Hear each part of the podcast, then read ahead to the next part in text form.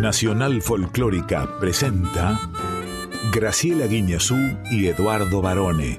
Una noche en la Tierra.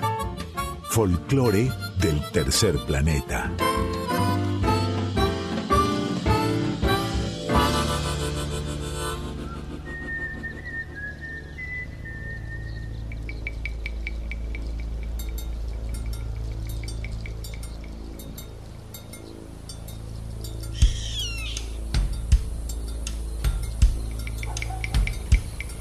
Ya es medianoche.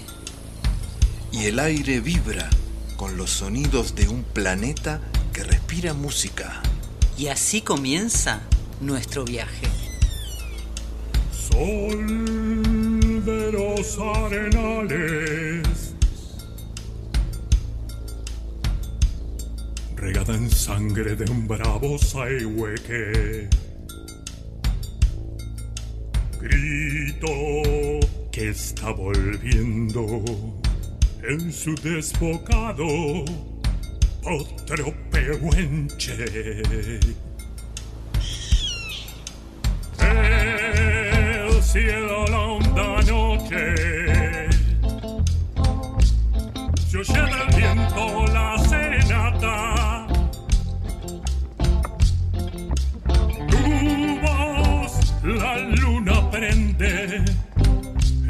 negra simba de mi araucana.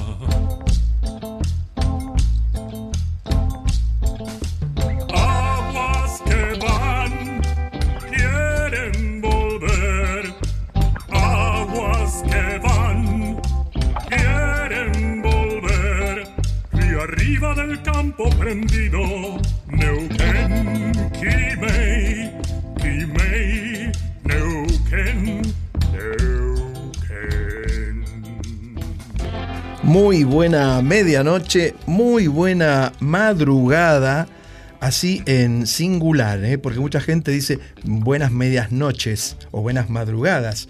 Y esta es una medianoche, la medianoche del lunes, donde arrancamos, como todos los lunes, aquí desde Radio Nacional Folclórica con una noche en la tierra. Así que bienvenidas, bienvenidos y bienvenida, por supuesto, la benemérita y emérita profesora Graciela Inés Guiñazú. Muy buenas noches. Muy buena madrugada, estimado Lique Eduardo José Barone. ¿Cómo estás? Excelentemente. Muy bien. Excelente, excelente. Después le voy a contar por qué estoy tan bien, ¿eh? ¿Hay varios motivos o uno solo? Hay un par de motivos, pero hay uno fundamental que luego lo voy a comentar. Para mí el fundamental es que ya estamos por iniciar este viaje en vivo por la música que nos ilumina a todo el folclore del tercer planeta. ¿Cómo será que yo me traje la valijita para viajar? Y bien hiciste, Barone, Traje el poncho. porque hoy tenemos un trajín.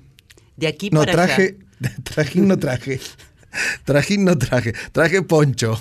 Pero el trajín te va a venir bien también. Saludamos a nuestra queridísima y fiel audiencia, si te parece bien. Claro que nos siguen durante toda la semana a través de nuestras redes sociales, en el Instagram, Arroba Una Noche en la Tierra FM 98.7. en el Facebook. Una Noche en la Tierra. ¿Y quiénes nos acompañan? Esto es un grupete de amigos y además de grandes virtuosos. ¿eh?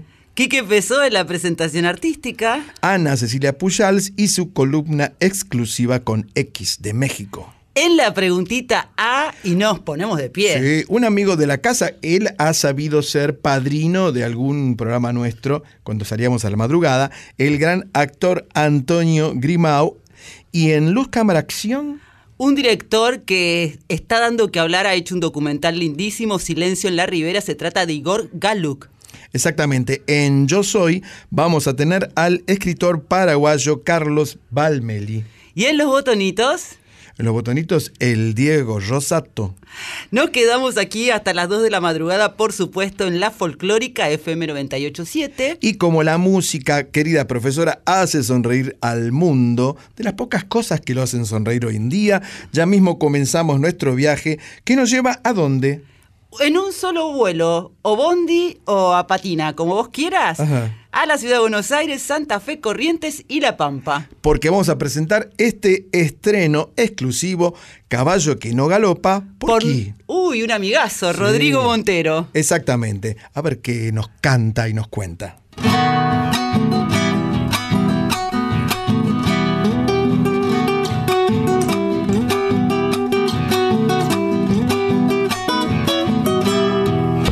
Caballo que no galopa va derecho al pisadero y al que lo topa la muerte va derechito al invierno.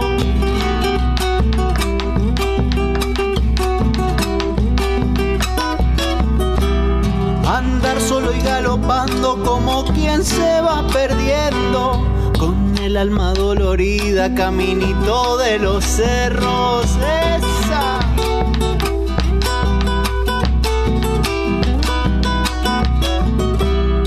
Andar solo y galopando como quien se va nomás. Las lágrimas bajo el poncho porque no es de hombre llorar. Mi caballito querido, esta te pido nomás. A mí me echaron los perros pero no me han de alcanzar. Segundita.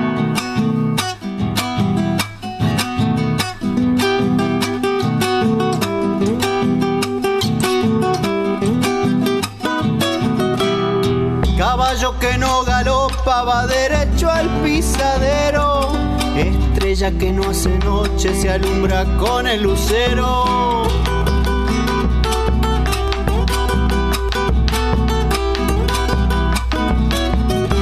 Soy jinete de la noche, voy galopando hacia el alba. Ando lejos de mi tierra por no vender mi guitarra.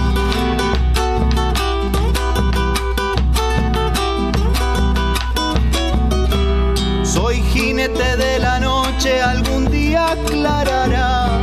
Solo le pido a mi tierra que no me quiera olvidar. Mi caballito querido, esta te pido no más. A mí me echaron los perros, pero no me han de alcanzar.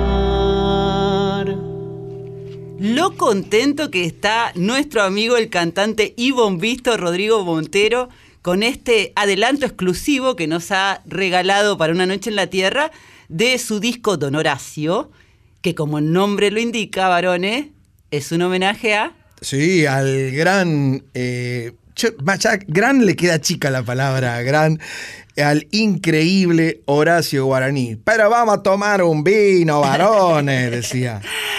Precisamente Caballo que no galopa es una de las canciones más famosas de Horacio Guaraní, que él grabó en su disco en España, así se llamaba, en 1976, y aquí lo escuchamos en la versión de nuestro querido Rodrigo Montero, que está en la voz y el bombo legüero, y lo acompaña Ariel Argañarás en guitarra y arreglos. El disco Sí, sale en junio.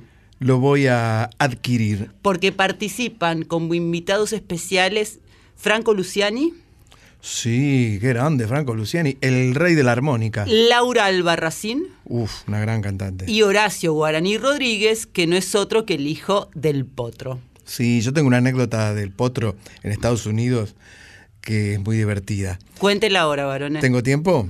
Por favor, recién Bueno, empezamos. Después no vas a tener tiempo, es ahora tiempo, o nunca. tiempo. Entonces me contaba, eh, yo trabajé con Horacio en, en los años 90, entonces en, en una comida con- que habíamos organizado con periodistas, se la pasó contando anécdotas, pero contó una en particular muy graciosa. Decía que él eh, estaba durante una gira en Nueva York, en los Estados Unidos, y después de un show se van a comer con los músicos que incluían a, a Palito, que era el bombisto de él, Palito, era como su No ladero. Ortega, otro palito. No, no, otro que Ortega, este era Ortiga. Palito que era un ladero de fierro. Bueno, se van a comer a un restaurante de un argentino y entre plato y plato se comen unas carnes y se toman unos vinitos, ¿no? Como a la madrugada se empiezan a despedir los músicos, se van para el hotel y quedan nada más que Horacio y, Palito, el bombisto. Entonces en un momento el dueño dice, mire, tengo que cerrar. Eh, así que les voy a tener que pedir que se retiren. Entonces, bueno, como pudieron, Horacio, esto contado por Guaraní, ¿eh? como pudieron, Horacio y el bombito salen a la calle y dicen, bueno, vamos a parar un taxi. Entonces empiezan a hacer señas a todos los autos que pasan hasta que para un auto y se suben. Entonces dice, bueno, ¿y dónde queda el hotel? No sé, no sé cómo, no sé. Entonces Palito se mete la mano al bolsillo y saca una cajita de fósforo que había agarrado en el hotel. Entonces estaba la dirección. Entonces le golpea el, vidrio, porque allá los autos tienen, el, los taxis tienen un vidrio que separa al conductor del pasajero, le golpea y le dice acá esta dirección. Y el tipo en cara, va con el auto a esa dirección. Dan, va, va, va, va el auto, va el auto. Cuando llegan al hotel, eh, Palito, eh, Horacio le dice a Palito, bueno, pagale. Saca unos billetes, unos dólares, le golpea el vidrio para pagarle y, y el hombre, el conductor, no le acepta el dinero. No, no, no, no, no. Dice, no, no, no, no, no. ¿Qué pasa? Le dice Horacio. No, no, no, que no, que dice que no quiere. ¿Por qué no quiere? Y porque me parece que nos tomamos un patrullero, es un policía. Se había subido un patrullero, don Horacio. Qué amable que lo llevó al hotel y en otra parte. Sí, por supuesto. Teniendo en cuenta, bueno, tal vez no había control de las copitas en ese momento. No, nunca tuvo control de nada, Horacio. bueno, Rodrigo Montero decimos que es un amigo porque nos acompañó durante la primera temporada de Una Noche en la Tierra, justamente contando y cantando historias de las canciones más importantes de nuestro folclore. Su primer disco fue sencillito y aquí está con Adon Horacio eh, muy interesado, por supuesto, y e, como y emocionado, no e emocionado, y emocionado por esta presentación. ¿Y usted recuerda cuál era el verdadero nombre de don Horacio Guaraní? Ay, sí, tremendo. A ver, dígalo. Bueno, él no fue bautizado como Horacio Guaraní. Claro. Sino como Heraclio Catalín Rodríguez Cereijo. Ajá. Nada que ver. ¿Y quién lo bautizó con tanto nombre? Y su papá, el correntino José Rodríguez, y su mamá, que era española, Feliciana Cereijo. Claro, pero él creció en, Alto Verde, que es un pueblito del litoral argentino, por supuesto, y ahí empezó a descubrir esa vocación para componer canciones que tenían que ver con la realidad precisamente de su entorno, de su pueblo, ¿no? Sí, sí y, eso le dio también todo el bagaje cultural propio de la tierra donde nació, que es lo que le suele pasar a los músicos de esta categoría, como a los que vamos a escuchar ahora, un legendario grupo folclórico que fue fundado en 1975 por Rodolfo Fito Dalera uno de los padres de la música andina, varones. Sí, estaba hablando usted, profe, de Los Chasquis, Rodolfo Dalera con Los Chasquis. Yo tenía dos discos de Los Chasquis. En esa época, en los 70, estaba muy de moda. Llegan aquí para hacer... El Centinela.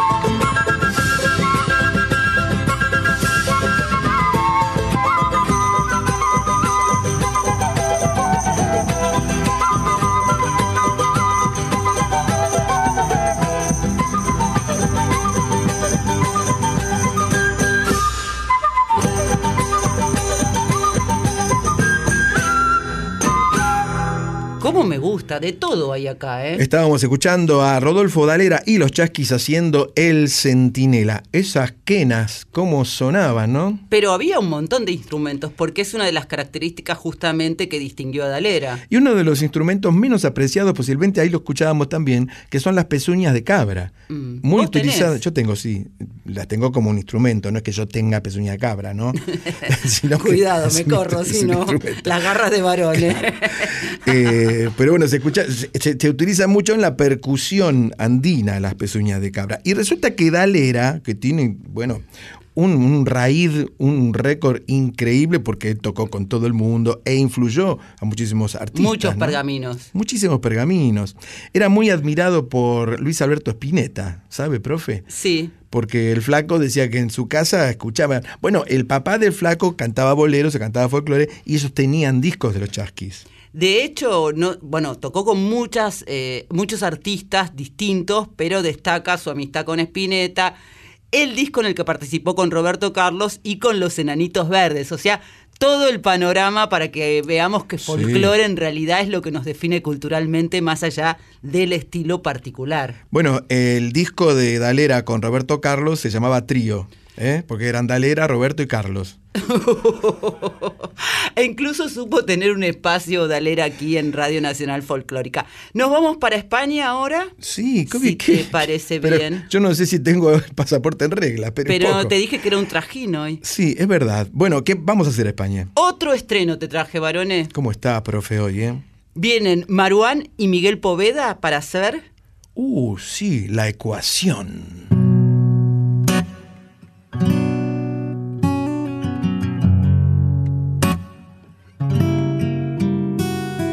He necesitado 35 años para comenzar a entender que el miedo es el motor que mueve a media humanidad. Y he tardado solo un segundo en entender que la bondad es la ideología que este mundo necesita acariciar. Ah, Y esa es la ecuación de estos tiempos. Esa es la ecuación de estos tiempos. Esa es la ecuación.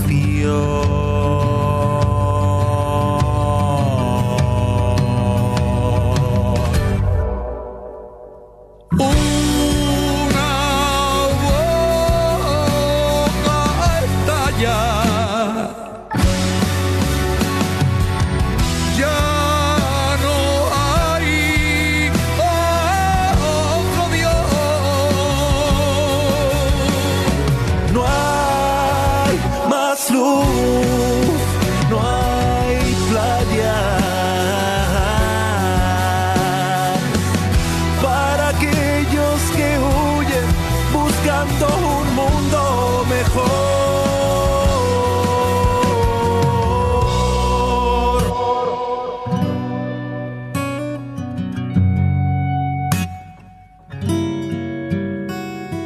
Ese muro que nos crece dentro y rodea la ciudad.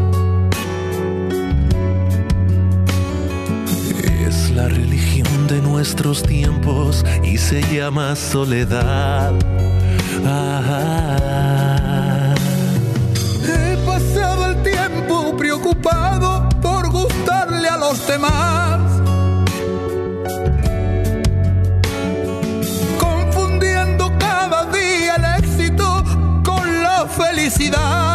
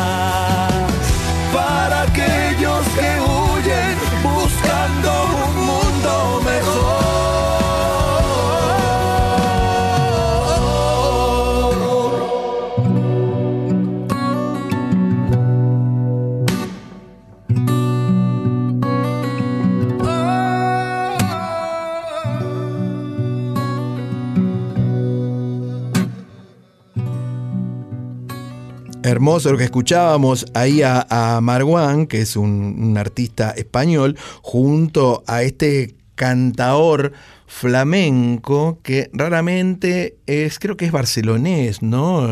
Miguel Póveda.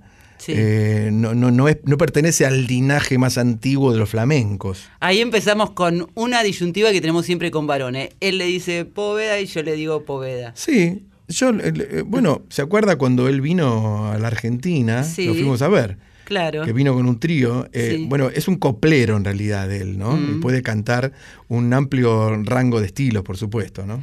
Y Marwan se pronuncia así, pero se escribe Marwan, con doble B. El, el tema es que él es de origen palestino, su papá lo es, y entonces se castellaniza así para pronunciarlo. Digo por si lo buscan.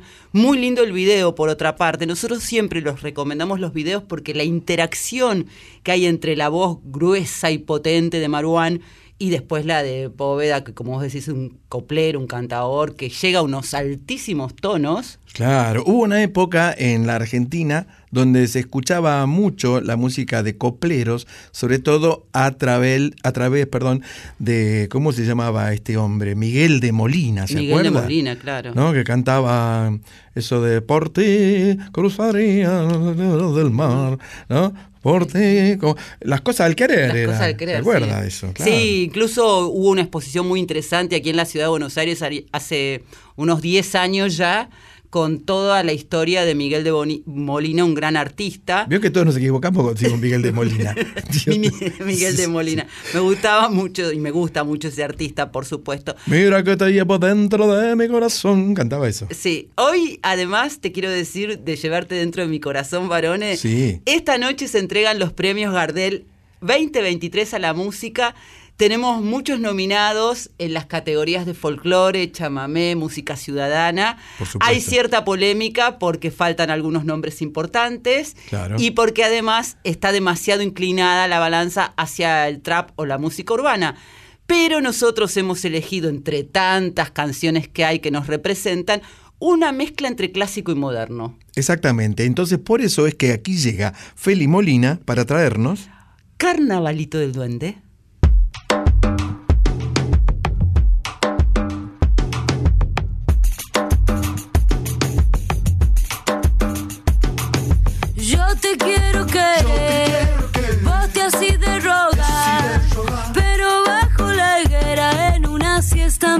Encontrarás. Yo te quiero querer, vos te así de rogar, pero bajo la higuera en una siesta me encontrarás.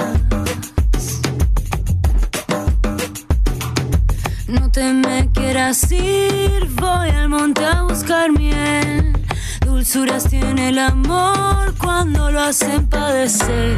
Mintiendo. Mintiendo.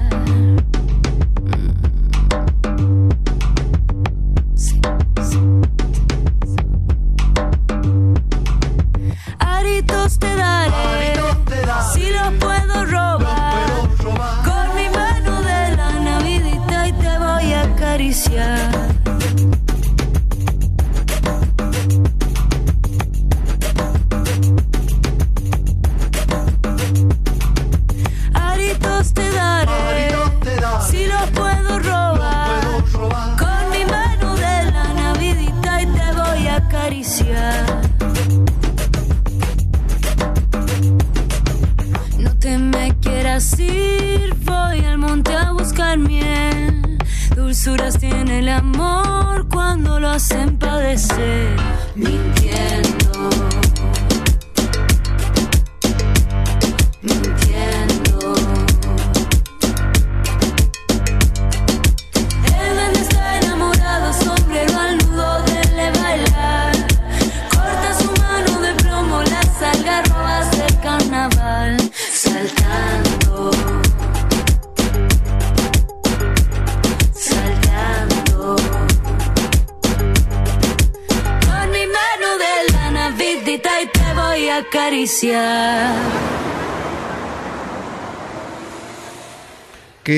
Qué, linda juntada, porque Feli Colina estaba de alguna manera eh, conectado con el Cuchi Leguizamón y Manuel José Castilla, por supuesto, los grandes salteños, ¿no? Es que ella es salteña también, y aunque vivió en Buenos Aires hace muchos años, inevitablemente ha crecido con esta música y qué forma de interpretarla tiene este carnavalito del duende. Ella tiene una historia súper interesante, Ajá. porque llegó a Buenos Aires a los 19 años y cantaba en los subtes.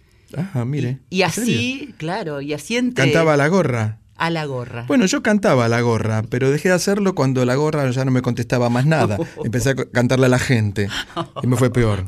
Bueno, entre subtes, estaciones y la calle fue haciendo este caminito espléndido que termina con esta nominación por el Valle Encantado. La canción que escuchábamos está incluida allí. Me gusta muchísimo la voz que tiene ella. Muy linda voz, muy linda la forma de interpretar, es una atrevida por otra parte.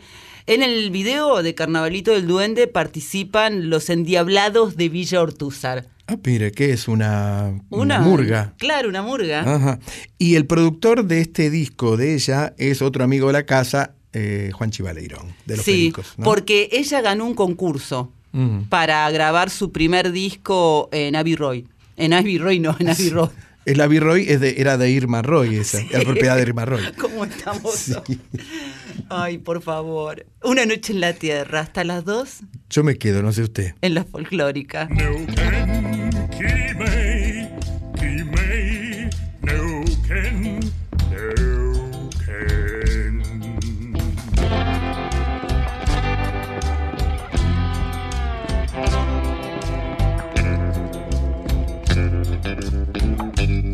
Una noche en la Tierra, folclore del tercer planeta, con Graciela Guineazú y Eduardo Barone.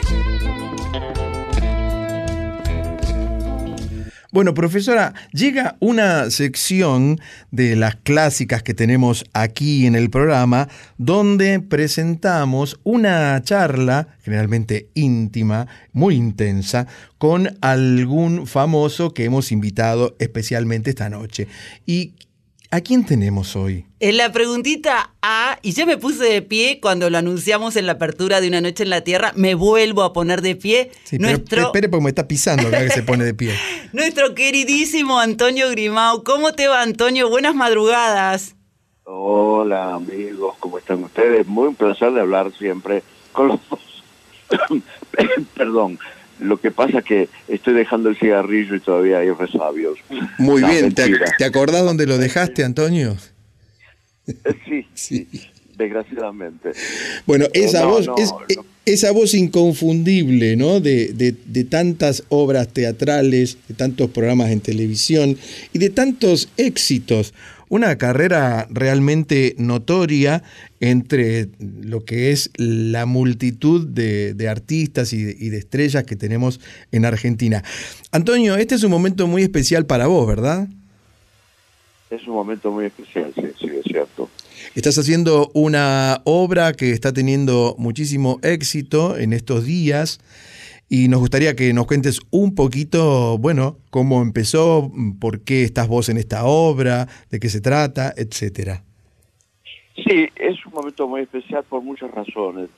En principio porque eh, me llegó la convocatoria de parte de quien es el director, Eduardo Gondel, y a quien yo no conocía hasta ese momento, salvo por sus trabajos, eh, por lo tanto no había trabajado nunca con él, y mm, conocí realmente una persona humana y, artísticamente fuera de lo común, extraordinariamente noble, que ama a sus actores y que sabe mucho de, teatro. Eh, de modo que feliz por ese lado, feliz porque eh, hay un, elenco eh, muy, muy lindo que se ha formado y además por el reencuentro en el teatro con Cristina Alberó, que bueno, hacía tanto, tanto tiempo que soñábamos con volver a trabajar juntos en algún género, eh, teatro, televisión, y no se daba, no se daba por distintas razones. Y bueno, eh, Gondel tuvo la, la, la, buena idea de, de, convocarnos para La Ternura, que es la obra que estamos haciendo y que es realmente un espectáculo maravilloso, el público lo disfruta muchísimo, estamos en el Teatro del Plata, eh, en, este, Juan Bautista Alberdi, 5.700 mataderos. Realmente es eh, un placer hacer la obra todas las noches, sábados y domingos, 17 horas. Eh, es, una obra que habla precisamente el autor, Alfredo Sansol, que es español, habla de, de la necesidad de la ternura en, los seres humanos, en, todos los géneros, eh, eh, sin, sin, sin, distinción, en todos los géneros y en todos los ámbitos. Eh, él dice que sin ternura no hay amor, que básicamente hay una necesidad de, de, de ternura en, en todo tipo de relación. Y eso tiene, perdóname Antonio, mucho que ver también con tu vida porque sos un tierno, vamos a decirlo. Y vos mencionás la, el deseo que tenían de encontrarse, de reencontrarse con Cristina Alberó. Vamos a decir que son la gran pareja, que inolvidable por otra parte, una dupla televisiva que hizo soñar en Trampa para un soñador. Sí, sí, sí. Este, realmente fue una pareja que curiosamente se dio de una forma inesperada y un poco controvertida porque había otro actor, yo tenía entendido, tengo entendido todavía hoy, que quien tenía que haber hecho pareja con Cristina originalmente era este Jorge Mayorano. Y, bueno, por, por, alguna razón Jorge no pudo o no quiso y aparecí yo en el panorama este, con un notable rechazo de parte del mismísimo productor. No. Este, sí, sí, que me dijo, eh, así, este, crudamente, bueno, eh, te convocaron a vos, está bien, la, la, dirección del canal sabrá qué hace, pero por supuesto la pareja no va a funcionar. La pareja este, realmente hubiera funcionado es la que hubiera hecho Cristina con Jorge. Era un visionario el tipo. Este, sí, iremos a un fracaso, ¿qué va a hacer? Eh, las palabras de mi productor, imagínate con qué con qué este, ánimo yo empezaba a trabajar en lo que después fue un éxito tan, tan grande. Este, pero bueno, de esas tengo muchas y como sé ponerle el cuerpo, este, la voy llevando. Es que eso se nota, sabes que en la ternura, voy a confesar, yo le conté ya, varone, Antonio, que me, me emocioné y me sorprendió porque yo no tenía idea que era una comedia y menos de época, eh, se sitúa en el 1600, y todos, o sea, vos y Cristina, tanto oficio, funcionan como un relojito, pero muy bien acompañados por Marcelo Mazzarello, Anita Martínez, Juan Cotter y Valentina Podio, que son los más chiquitos, los dos últimos, que están extraordinarios también. Ah, deliciosa parejita, sí. Sí, sí, sí, la verdad es que es una de las razones por las cuales se disfruta mucho nosotros del escenario y la gente, por supuesto que es este que sea así, de época ubicada en el 1600, eh, por supuesto la ropa, el lenguaje y el estilo responde a esa época y, todo es muy rico y muy vistoso y con mucho color y, y, mucha música, bastante música, no digamos mucha, porque no es comedia musical, pero sí hay algunos pasajes este, donde canturreamos un poco. Y el argumento es eh, delicioso, realmente las situaciones se dan con mucho humor y se va desgranando esta idea acerca de la ternura así, con, con, humor, con ironía, con diálogos muy picantes y con muchos gestos y guiños al, gran bardo, ¿no? a, William Shakespeare. Bueno, hablando de William Shakespeare, vos tenés también una larga experiencia con el bardo, y yo recuerdo en especial el, el, Hamlet que vos hiciste hace poco tiempo en el CCC. Increíble el, el elenco que estaba además participando de esa obra, ¿no? Sí, fantástico también en esa oportunidad, sí, sí, sí. Otro espectáculo que anduvo muy bien en la calle Corrientes y recuerdo con mucho cariño, sí, tu visita. Este, Sí, eh, me gustaría haberlo recorrido más todavía, e inclusive hay algún proyecto que tiene que ver con Shakespeare, eh, que está a cargo de mm, quien fuera el director de, Hamlet, que vive ahora en Londres, este, y que bueno, no, está muy verde todavía, pero sería muy lindo llegar a realizar, y tiene que ver con un unipersonal acerca de contextos que tienen que ver con Shakespeare. Este, de modo que me gustaría, sí, probarme más en, ese tipo de teatro. Eh, eh, claro que se hace difícil muchas veces porque solamente en este caso de la ternura, un teatro oficial como el San Martín puede llevar a cabo un espectáculo tan rico ¿no? en, tantos aspectos. Eh, y en un teatro hermoso como es este, eh, el del Plata, que después de haber pasado por allí Moria Kazán con Julio César, este, lo, lo, han refaccionado y quedó realmente precioso. De modo que es el ámbito ideal para una comedia de este tipo. Pero, y está, bueno. claro, está muy lindo refaccionado y está en el sur de nuestra ciudad. Y vos sos del sur, del otro lado, digamos, del sur del conurbano bonaerense, y tenés muchos recuerdos, muchas anécdotas. Estamos en Una Noche en la Tierra, sabés que hay un, es un programa también de música e historias y elegiste El corazón al sur de Ladia Blasquez. ¿Por qué? Bueno, bastante por lo que vos mencionás.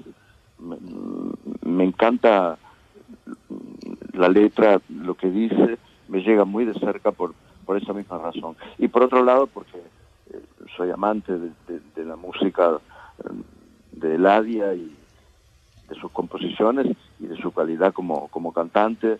Eh, tuve la suerte de conocerla en un viaje que hicimos a Iquitos, a Perú, este, una delegación, y fue un placer enorme eh, tratar con un artista de, los valores de, esta mujer. Realmente un gran placer conocerla. Por eso eh, es entrañable para mí el corazón mirando al sur. Y lo he canturreado también en mi clase de canto.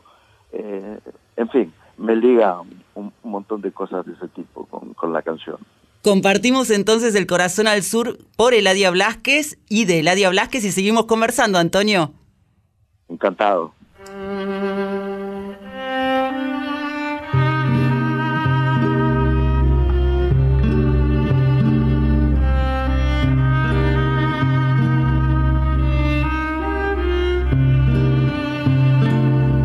Nací en un barrio donde el lujo fue un albur. Por eso tengo el corazón mirando al sur. Mi viejo fue una abeja en la colmena, las manos limpias, el alma buena. Y en esa infancia la templanza me forjó Después la vida mil caminos me tendió y supe del magnate y del taur, por eso, por eso tengo el corazón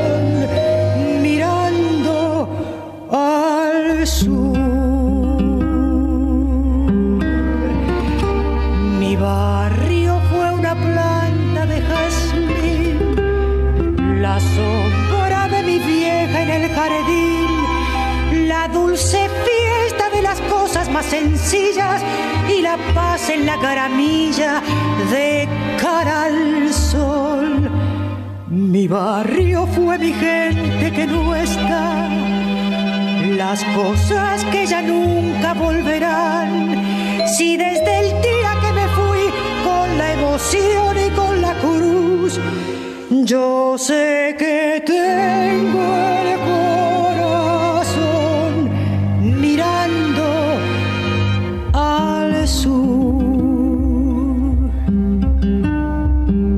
La geografía de mi barrio llevo en mí. Será por eso que del todo no me fui. La esquina, el almacén, el piberío, los reconozco, son algo mío. Ahora sé que la distancia no es real y me descubro en ese punto cardinal, volviendo a la niñez desde la luz, teniendo siempre el corazón mirando al sur. Mi barrio fue una planta de jazmín, la sombra de mi vieja en el jardín, la dulce las cosas más sencillas y la paz en la gramilla de cara al sol. Mi barrio fue mi gente que no está, las cosas que ya nunca volverán. Si desde el día que me fui con la emoción y con la cruz, yo sé que tengo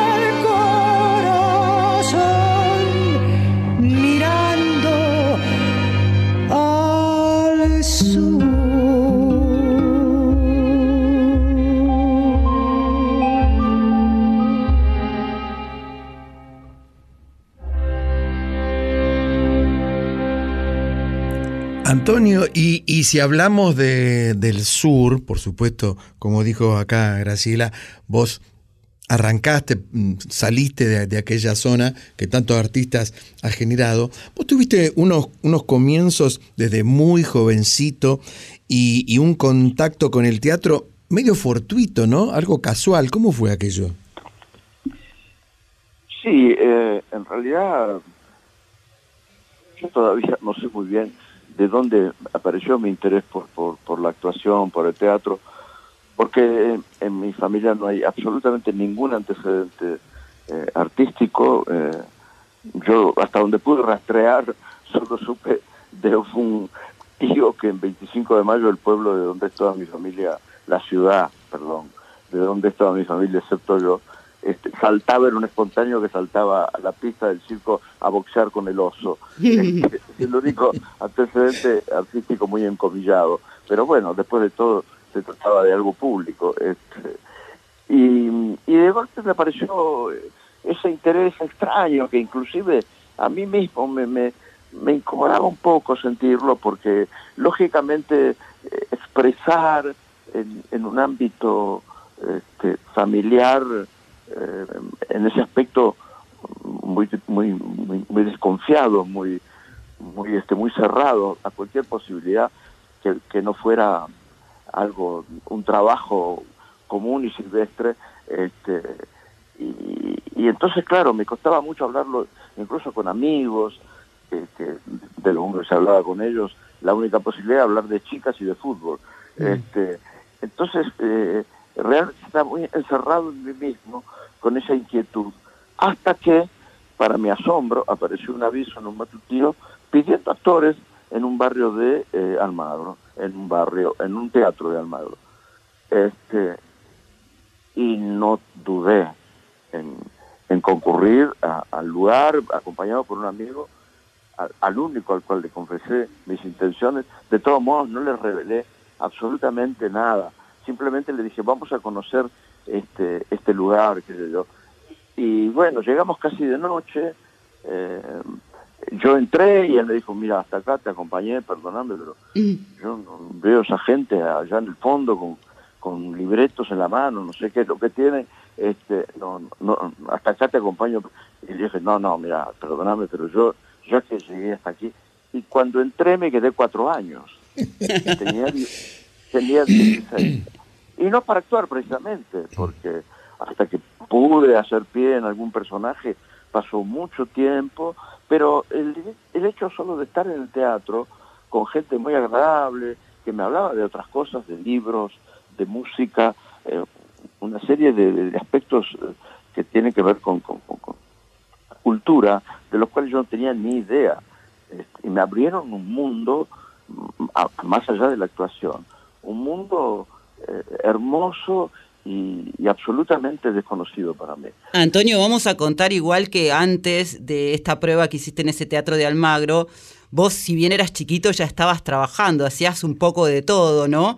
Empleado de un bazar, peón, no sé, en una fábrica de pastas, porque estaban solitos vos y tu hermano en el mundo. Ah, sí, sí, sí, la, la, la familia, en un momento dado éramos los Campanelli por, por la cantidad y por la calidad y, y- y integrantes de la familia, eh, por distintos sucesos, este, de pronto quedamos mi hermano y yo solos en el mundo. Él como tutor mío, este, hasta mi mayoría de edad. Y, y sí, claro, ante la opción de trabajar o estudiar, yo elegí trabajar y a partir de ahí, mucho antes, a los 14, era cadete en un bazar de ahí del barrio. Este, sí, sí, sí, sí. El trabajo de todo tipo no, no, no faltó nunca. Este, y gracias a Dios, porque después uno se nutre de todas esas experiencias como actor, ¿no? Por supuesto. Antonio, vos elegiste también otra canción que es nada menos que la canción de las simples cosas por Mercedes Sosa. ¿Por qué elegiste esta canción? amo a Mercedes, amo profundamente su voz, su, calidad, su, altura de artista. Y yo tengo un costado melanco que me lo alimenta muchísimo lo que lo que dice, de lo que habla esa canción. Este, y de alguna manera se entronca también con una historia personal. Bueno, entonces te proponemos que te quedes un ratito más con nosotros, seguimos la charla, pero vamos a escuchar a la negra Sosa haciendo canción de las simples cosas.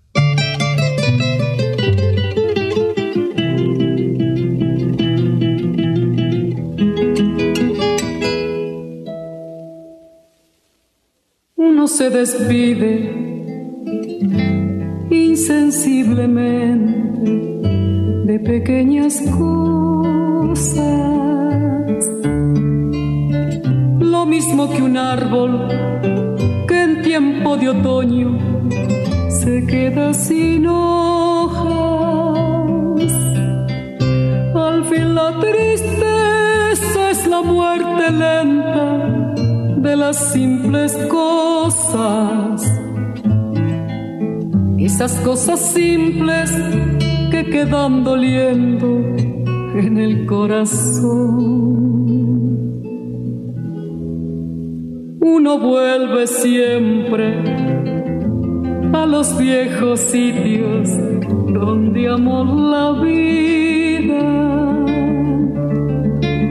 Y entonces comprende cómo están de ausentes las cosas queridas. Por eso, muchacho, no partas ahora soñando el regreso.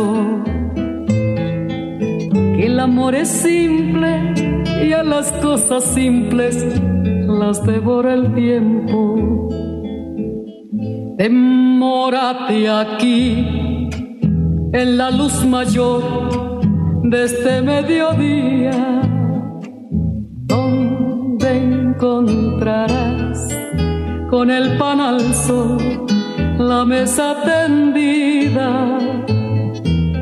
Por eso, muchacho, no partas ahora soñando el regreso. El amor es simple y a las cosas simples las devora el tiempo. Uno vuelve siempre a los viejos sitios donde amó la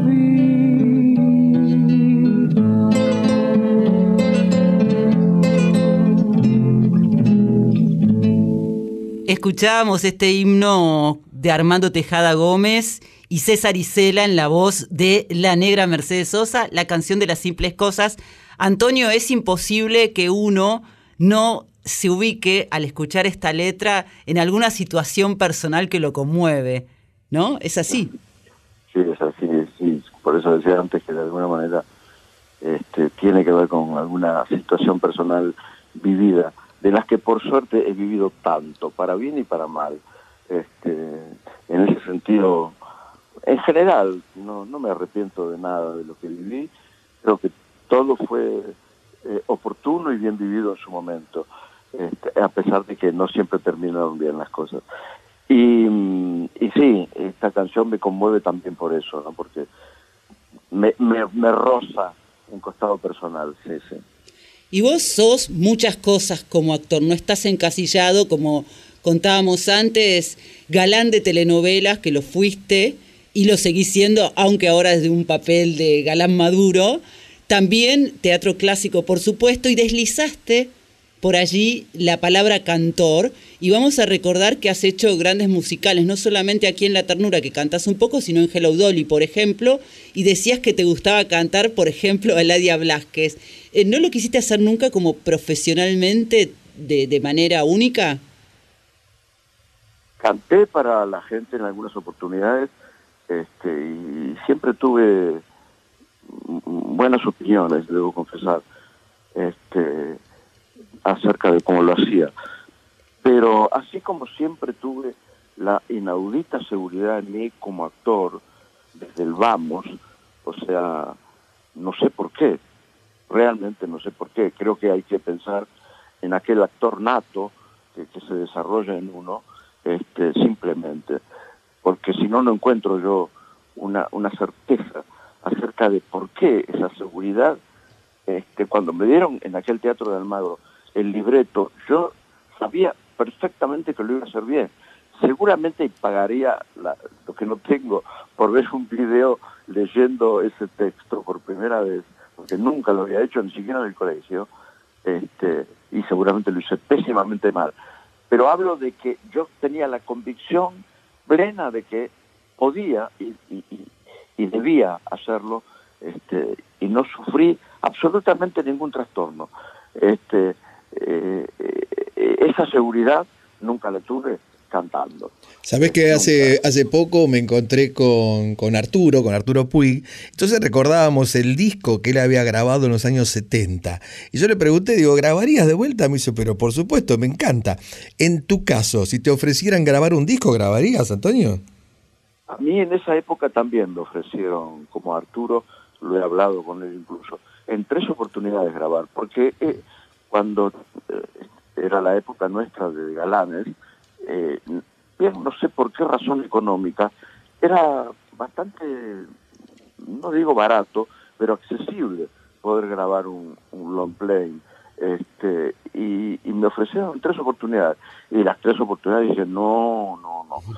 Cuando, cuando yo llegué a, a tener contacto por primera vez con una estupenda profesora de, canto a raíz de un problema vocal que tuve haciendo eh, una obra de San Martín, precisamente, este, Romance de Lobos, y tuve una, una disfonía pronunciada y cuando mmm, habré hecho unos tres meses de clase para solucionar ese problema y al término de esos tres meses esta mujer, eh, me acuerdo solamente ahora del nombre, pero es una estupenda profesora de canto, me dijo, ¿y por qué no sigue ahora con clases de canto, Antonio? Porque tiene un lindo color de voz, tiene buen oído, este, y le dije, sí, realmente, una lástima porque no pude continuar, lo intenté, hice algunas clases, pero eh, había tanto trabajo en esa época,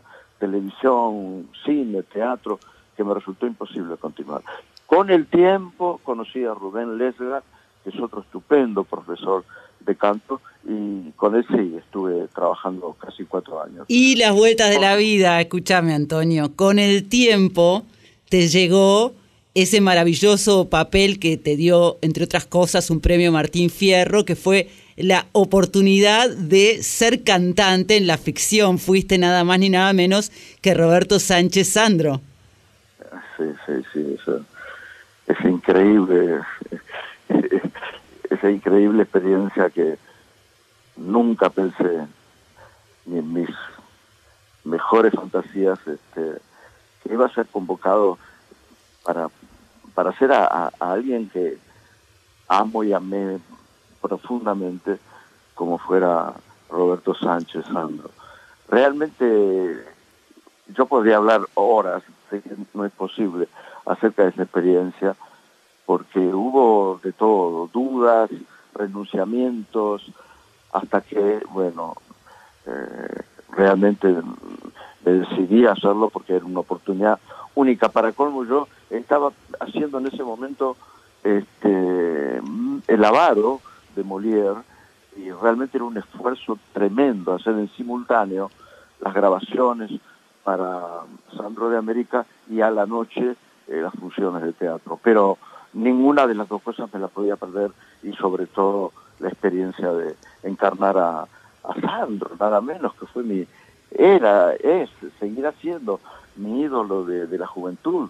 Este, Y vos elegiste una canción muy especial eh, eh, hoy en nuestro programa, que es por supuesto de Sandro. Elegiste Penumbras, ¿por qué?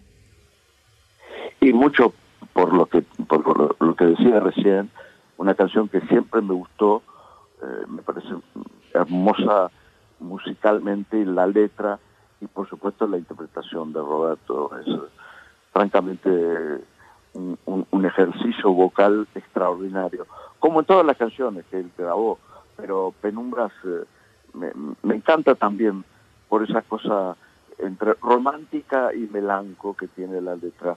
Me gusta, amo a Sandro. Y Sandro creo que de algún modo te amaba y te admiraba también a vos porque han compartido algún momento juntos. Sí, sí, sí, es cierto. Eh, yo estaba haciendo una coproducción con Puerto Rico, una, una tira, este, y llegaron aquí unos ocho actores más o menos, porque las grabaciones eran aquí en, en Argentina. Y en un hotel céntrico nos encontramos y en medio de la reunión aparece Roberto con champán, una torta, agasajarlos porque él los había conocido en su paso por Puerto Rico como cantante desde luego y como actor también haciendo una tira una o dos no recuerdo bien. Este el hecho es que ahí lo conocí me hubiera encantado tratarlo más frecuentemente pero para mí era un ídolo tan inalcanzable que eh, me sentí muy muy tímido y muy chiquito al lado de él de modo que lo único que, que pude fue cambiar unas palabras decirle de mi admiración este sacarme por suerte unas fotos de las cuales le hice dos remeras este, con, esa, sí, sí, con esa foto este, y, y el placer de, de conocerlo, la emoción de conocerlo. Pero lamentablemente en esa época yo era excesivamente introvertido y no, no pude salir más que de lo que cuento. Son hermosos, hermosos recuerdos, Antonio querido. Y hablando de recuerdos, vamos a recordar entonces a nuestra audiencia y a recomendarles La Ternura, esta hermosa obra de teatro del dramaturgo español Alfredo Sansol, que se estrenó ya el sábado 6 de mayo pasado y están ustedes todos los fines de semana, ¿no? Sábados y domingos, 17 horas, para comodidad ahora que vienen los fríos y demás, para comodidad de la gente. Y quiero hacer hincapié en, el humor que tiene la gente, porque todavía me resuenan las, risas este, de, de las dos funciones que acabamos de hacer, eh, de la gente disfrutando, pero como, como pocas veces eh, en un espectáculo que yo hubiera hecho. Realmente es un placer. Eh, tenía mucha necesidad, tenía de hacer cosas muy pesadas en teatro, este, y tenía mucha necesidad de algo fresco eh, en tono de comedia y apareció esta maravilla que es la ternura, de modo que feliz. Antonio Grimau, es un honor tenerte aquí en Una Noche en la Tierra. Sos nuestro padrino eterno, siempre acompañando esta dupla de varones y yo. Vamos a compartir penumbras, por supuesto, por Sandro. Te queremos un montón y te deseamos mucha felicidad siempre. Bueno, gracias. Saben que es un cariño recíproco, los admiro, los quiero mucho, me, me siguen siempre en los espectáculos, cosa que agradezco profundamente. Y a través de ustedes quiero agradecerles muchísimo a la gente por concurrir al, al Teatro de Plata a dar la ternura. Son épocas difíciles, si bien las entradas son bastante accesibles, de todos sé del esfuerzo que significa llegar al teatro a presenciar la obra. De modo que ustedes, si me permiten, quiero a través de este programa que se escucha tanto agradecer profundamente y por supuesto a ustedes también la convocatoria. Gracias. Por supuesto, Antonio, te mandamos un cariño enorme, un abrazo y siempre vamos a estar ahí apoyando el buen arte argentino. Bueno, muchísimas gracias chicos. Los quiero mucho, gracias. Un beso. La noche se perdió en nuestro pelo ahora, Antonio. Chau. Chao, chao, claro.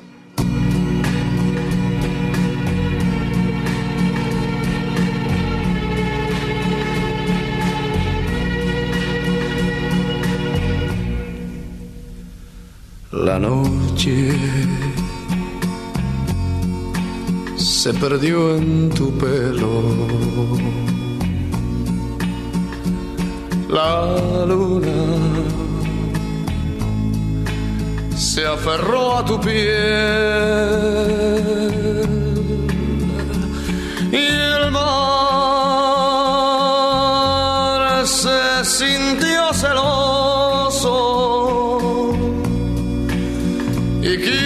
tus ojos estar él también.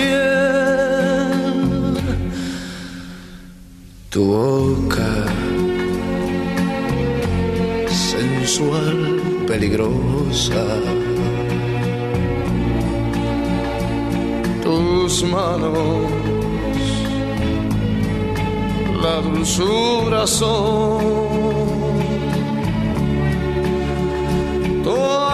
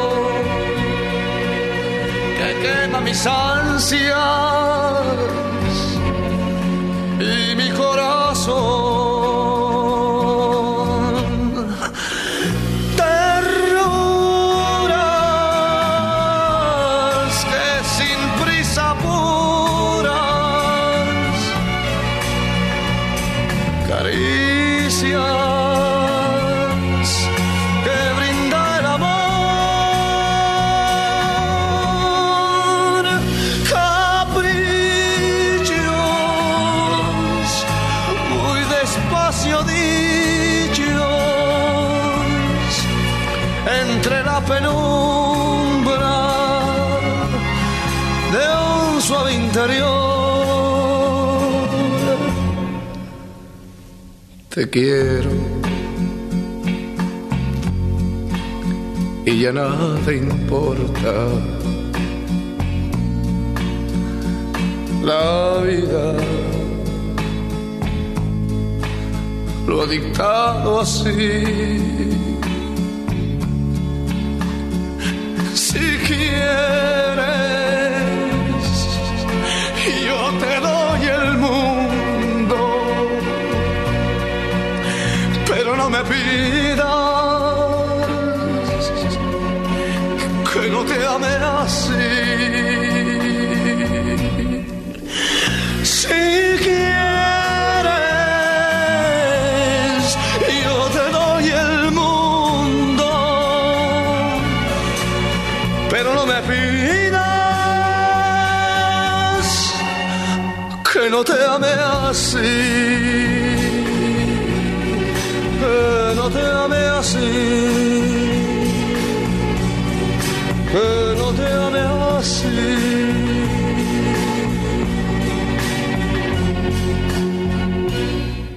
Una noche en la Tierra. Suena el folclore del tercer planeta con Graciela Guiñazú y Eduardo Barone por Nacional Folclórica FM 987. Profesora, qué lindo tener invitados de este calibre humano como Antonio Grimau, ¿no? Yo todavía confieso, estoy con, primero estoy contentísima y también emocionada porque para mí siempre es un enorme placer escucharlo a Antonio. Y recomiendo la ternura de verdad a los que pueden ir es en la ciudad de Buenos Aires, en, Mataderos, Mataderos, sí, el claro. Teatro del Plata, que es un teatro, esos del barrio, Sí. que se han restaurado muchos, Reformado, claro. reformado en, eh, ahí en la avenida Alberdi queda, pero porque además es como dijo Antonio, 5765, Juan De- Bautista Alberdi es la dirección exacta. anotado. Pero es como dijo Antonio, es una bocanada de aire fresco. Y yo sabe qué le digo, agarre ahora usted su bolsito porque nos vamos desde Mataderos a México, porque aquí llega Ana Cecilia Pujals con X de México.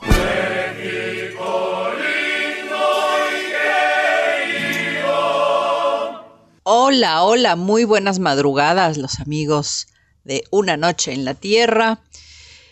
Y si todos pensábamos que la música mexicana, los corridos, las músicas tradicionales no iban a tener una evolución o que se iban a quedar, pues ahí más o menos, no señor. Porque llegaron los corridos tumbados. Esto que está causando furor en México y que poco a poco está teniendo una penetración en Latinoamérica. Y bueno, ¿qué son los corridos tumbados? Eh, ya con la palabra corrido, porque la hemos platicado, hemos platicado de este género acá en este maravilloso programa. Eh, el corrido, pues básicamente tiene su origen eh, por allá en el siglo XIX, cuando la polka llegó de la mano de los inmigrantes alemanes y polacos al norte de México que se hizo muy popular en los bailes de, bailes de salón y después mm, fue, fue mutando y fue adaptándose a las necesidades musicales de la época durante la Revolución Mexicana, cuando los corridos eran la forma en, en que se llevaban las noticias de un lugar a otro justamente de esta gesta tan importante de principios del siglo XX. Y bueno, obviamente también el corrido evolucionó, ¿no? Con el tiempo, bueno, basta decir que los Tigres del Norte son como la nave insignia o la punta de lanza de este género. Eh, que, de hecho sigue existiendo el corrido, sigue existiendo del corrido norteño, digamos, de la mano de, muchos, eh, de muchas eh, agrupaciones. Pero ¿qué pasa? ¿Qué pasa? ¿Qué pasa?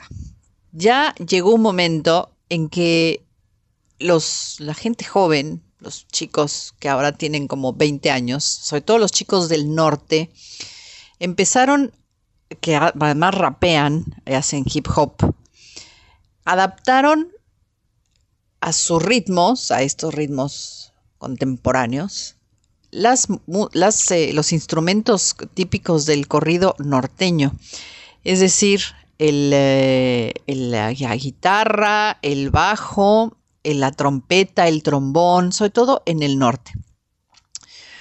Y entonces eh, hay que, había que meterle como rap o como se dice ahora flow a los corridos mexicanos. Entonces nació el corrido tumbado. El tumbado ha sido como una forma de bailar se, baila tumbado, es decir, como meneándose de un lado a otro como un barquito. Y empezaron a, surgir talentos como Natanael Cano, que a mí es el que más me gusta, que es, él es de Sonora, de, Hermosillo. Em, otro chico que después murió muy jovencito, Ariel Camacho, muy interesante, y otro que es como en este momento el artista del corrido tumbado, totalmente elevado a categoría de fenómeno, que se llama Peso Pluma. Y mm, es interesante porque ya estuvieron en Coachella, eh, ya están, eh, por ejemplo, Bad Bunny ya está eh, pegándose un poquito a ellos, cosa de, hacer también este, este género él. Y bueno, es interesante, es interesante. Y como mm, como a mí me gusta pues exponer, ¿no? Todo lo que viene saliendo nuevo y diferente. A mí me gusta este Amor Tumbado de Natanael. Es un nombre bastante común en México, Natanael Cano. Escúchenlo y luego me dicen, es para los de mi generación y es así como, ¿cómo? ¿Qué es esto?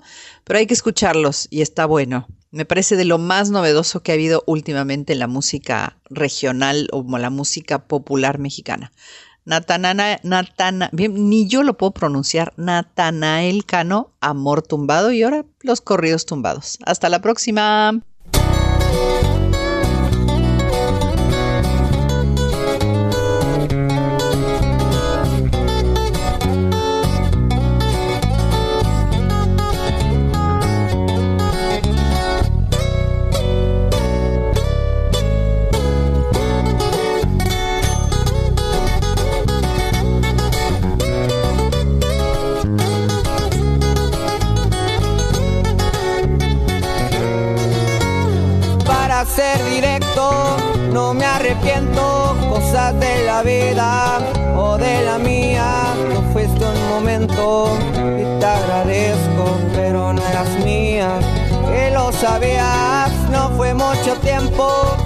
Eso lo acepto, pero creía lo que sentía, no respondías y me moría.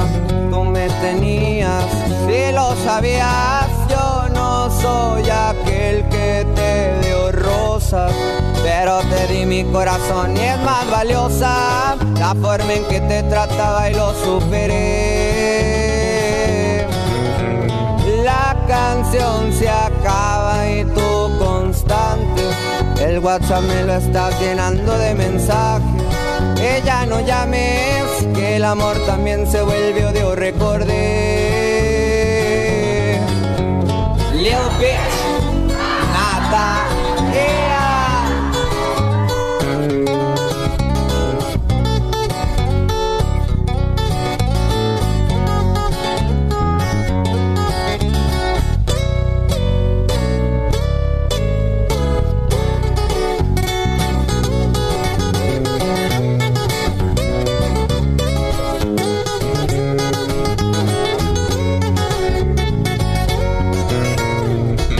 Mucho tiempo, eso lo acepto, pero creía lo que sentía, no respondías y me moría.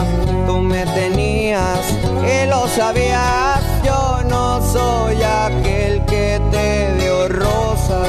Pero te di mi corazón y es más valiosa la forma en que te trataba y lo superé.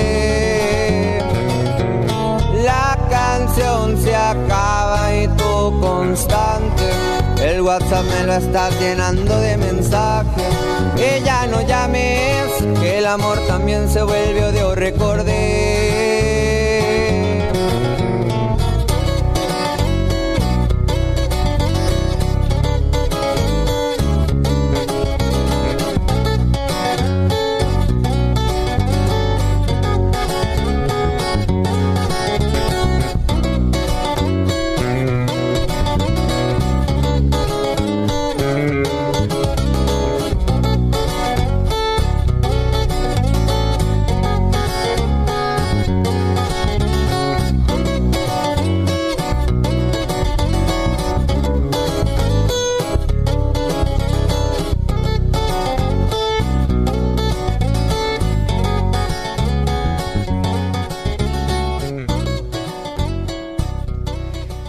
Quiero decir, Varone, que gracias a Ana Cecilia Pujals. Sí, porque, espe- espere, porque yo antes le quiero aclarar una cosa. No Sí. es la chilindrina la que habla.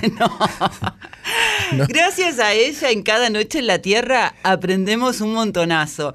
Porque para mí los corridos eran otra cosa, que en realidad son otra cosa, pero esta es como una renovación.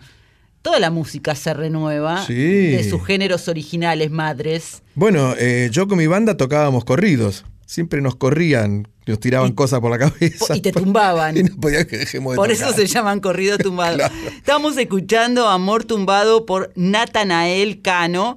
Es de su álbum Mi Nuevo Yo de 2019, que fue su tercer disco, trabajo con el que se colocó en lo más alto de los rankings de la música latina.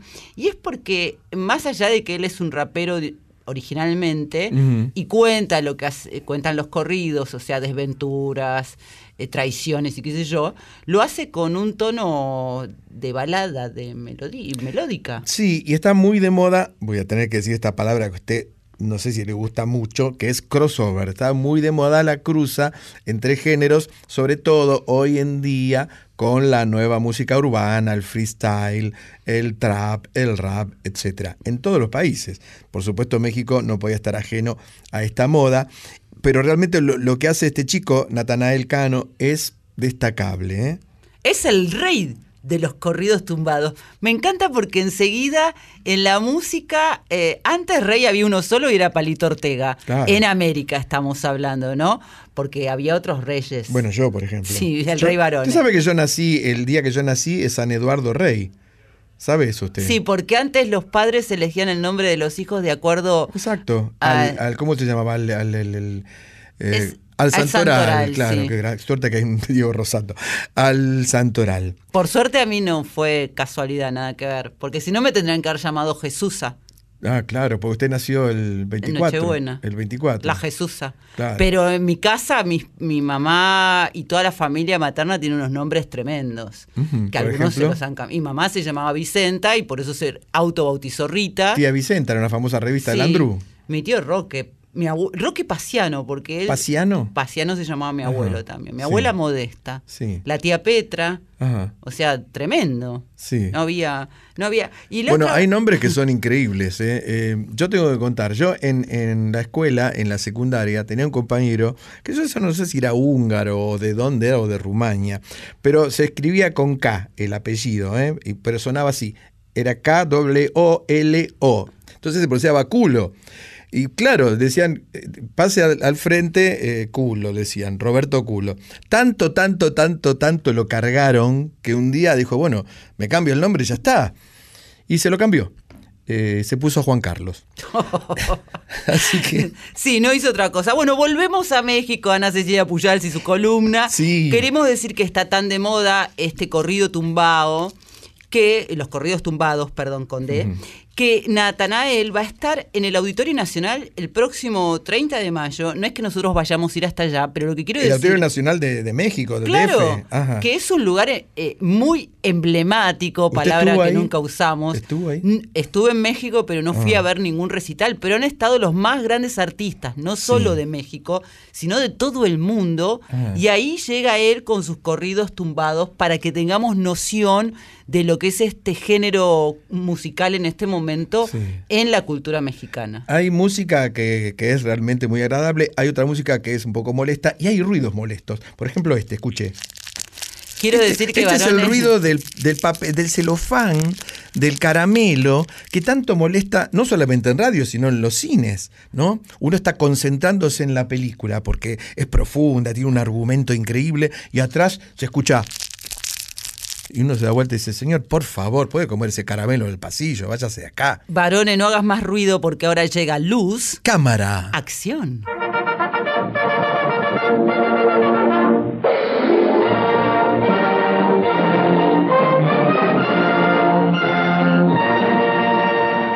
Profe, yo le conté que el otro día fui al cine solo, solo, porque yo generalmente iba con mi hijo más chico, con Valentino, a ver todas estas películas de, de Marvel, de superhéroes, de, ¿sabes las películas que le digo? ¿Sabe dónde veranean los superhéroes? En Marvel Plata. Eh, entonces íbamos a ver estas películas, ¿no?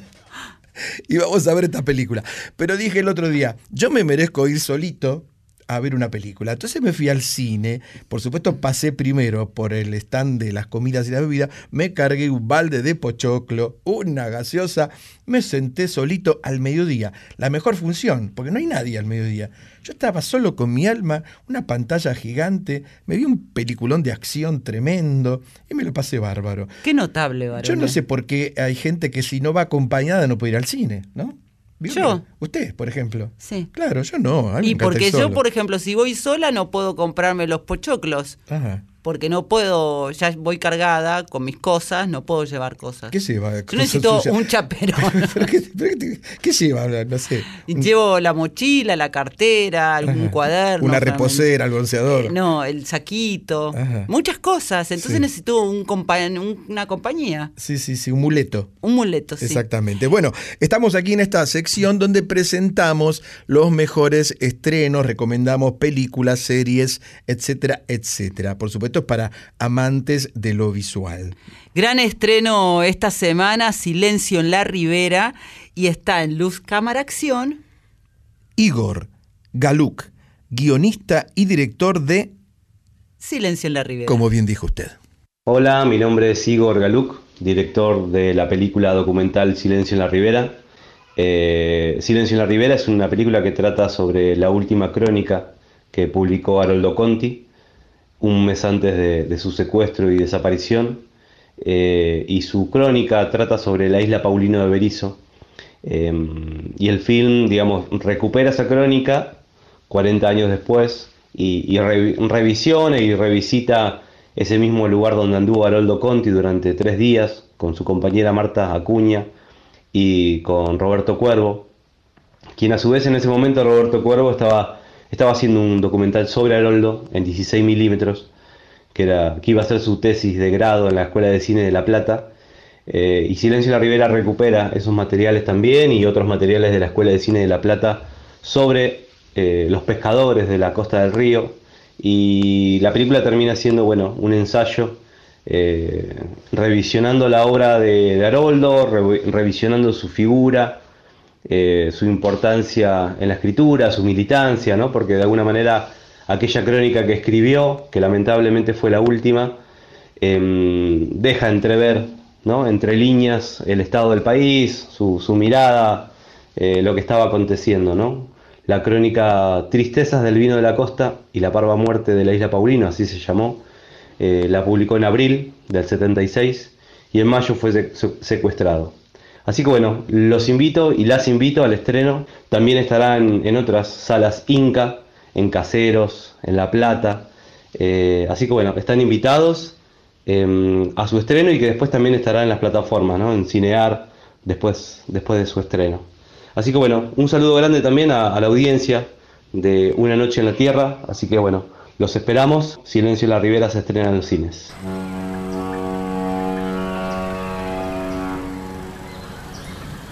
En la isla no quedó nada. Divagan unos por los estrechos senderos. Se cruzan como sombras dolientes.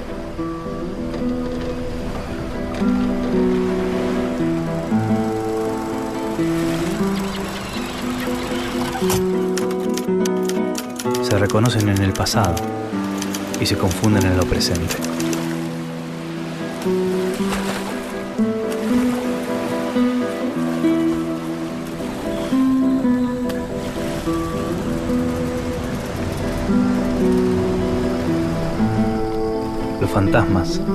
Y los tallarines nos retuvieron tres días en la isla, dos más del previsto.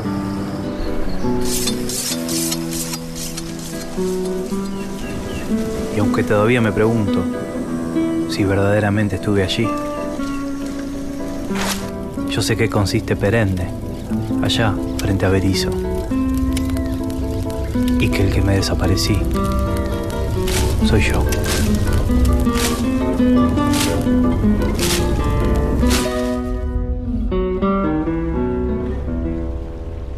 Qué interesante este esta cinta, como se decía en mi época, ¿no? Este, esta película, este film que narra la historia nada menos que de Haroldo Conti, que también, bueno, tuvo una historia increíble de vida. Particularmente recupera y trabaja de manera poética, que es una característica de este joven director y guionista, la última crónica, como nos contaba, de Haroldo Conti, que se llamaba Tristezas del vino de la costa o la parva muerte de la isla Paulino.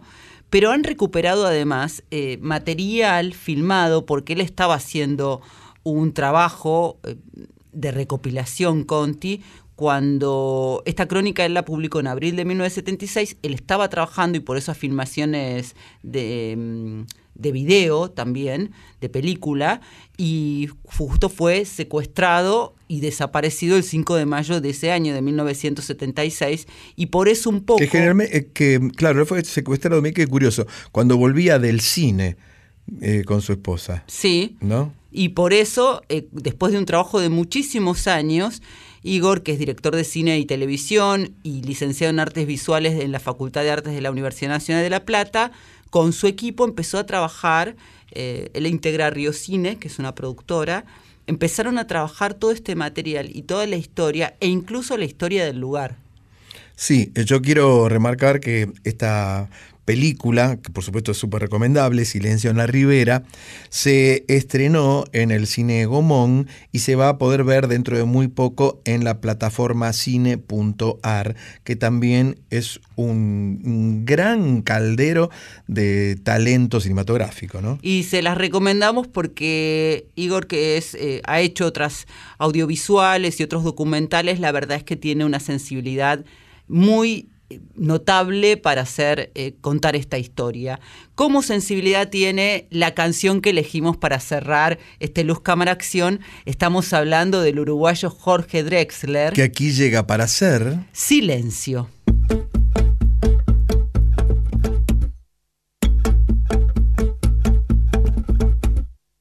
Todo el mundo intentando venderte algo, intentando comprarte, queriendo meterte en su melodrama, su karma, su cama, su salto a la fama, su breve momento de gloria, sus dos megas de memoria, subirte a su nube como un precio que sube, para luego exhibirte como un estandarte.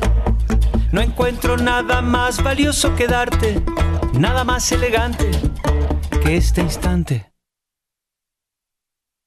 de silencio. Silencio. El índice vertical entre la boca y la nariz. El eco en la catedral. La brisa en la enredadera. Entremos en el sonido hasta el penúltimo matiz. Hagámosle caso al gesto de la foto de la enfermera y cuando el ruido vuelva a saturar la antena y una sirena rompa la noche inclemente no encontraremos nada más pertinente que decirle a la mente, detente. Silencio. Silencio.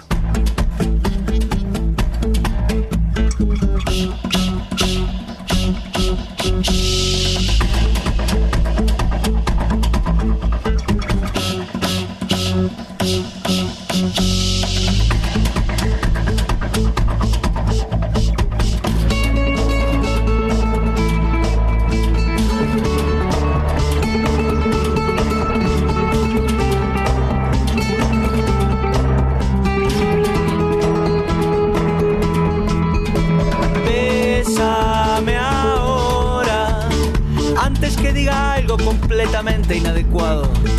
No hay que desperdiciar una buena ocasión de quedarse callado.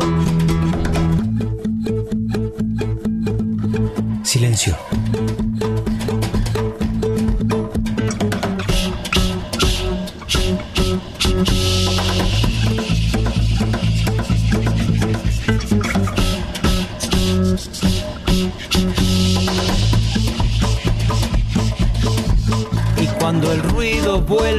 A saturar la antena y una sirena rompa la noche inclemente, no encontraremos nada más pertinente que decirle a la mente.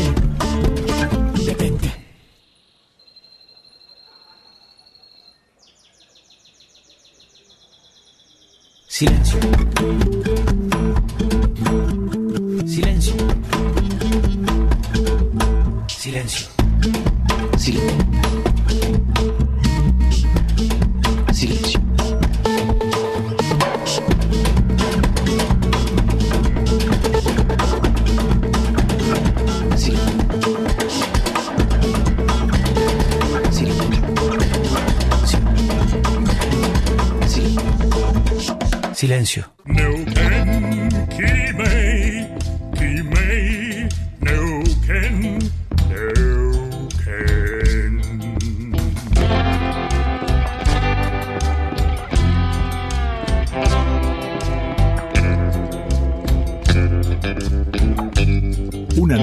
La Tierra, folclore del tercer planeta, con Graciela Guineazú y Eduardo Barone.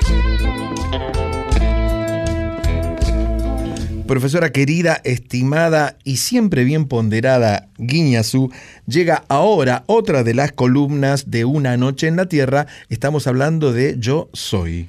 Yo soy.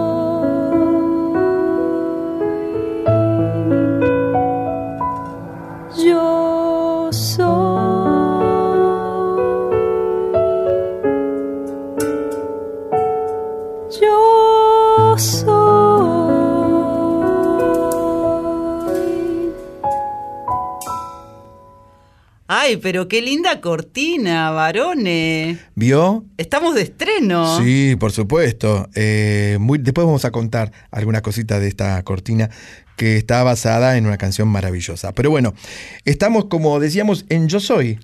Yo Soy es una sección que a nosotros nos encanta porque tenemos la posibilidad de conocer artistas de todas las ramas, no solamente de música, de nuestro país y de un poco más allá, como es el caso de hoy. Estamos eh, presentando al escritor paraguayo Carlos Balmeli, que vino de visita a la Feria Internacional del, del Libro de Buenos Aires que acaba de terminar, y es el autor de un libro que es muy polémico, que te hace pensar un montón y que trae debate también. Por, Por lo tanto. supuesto que sí.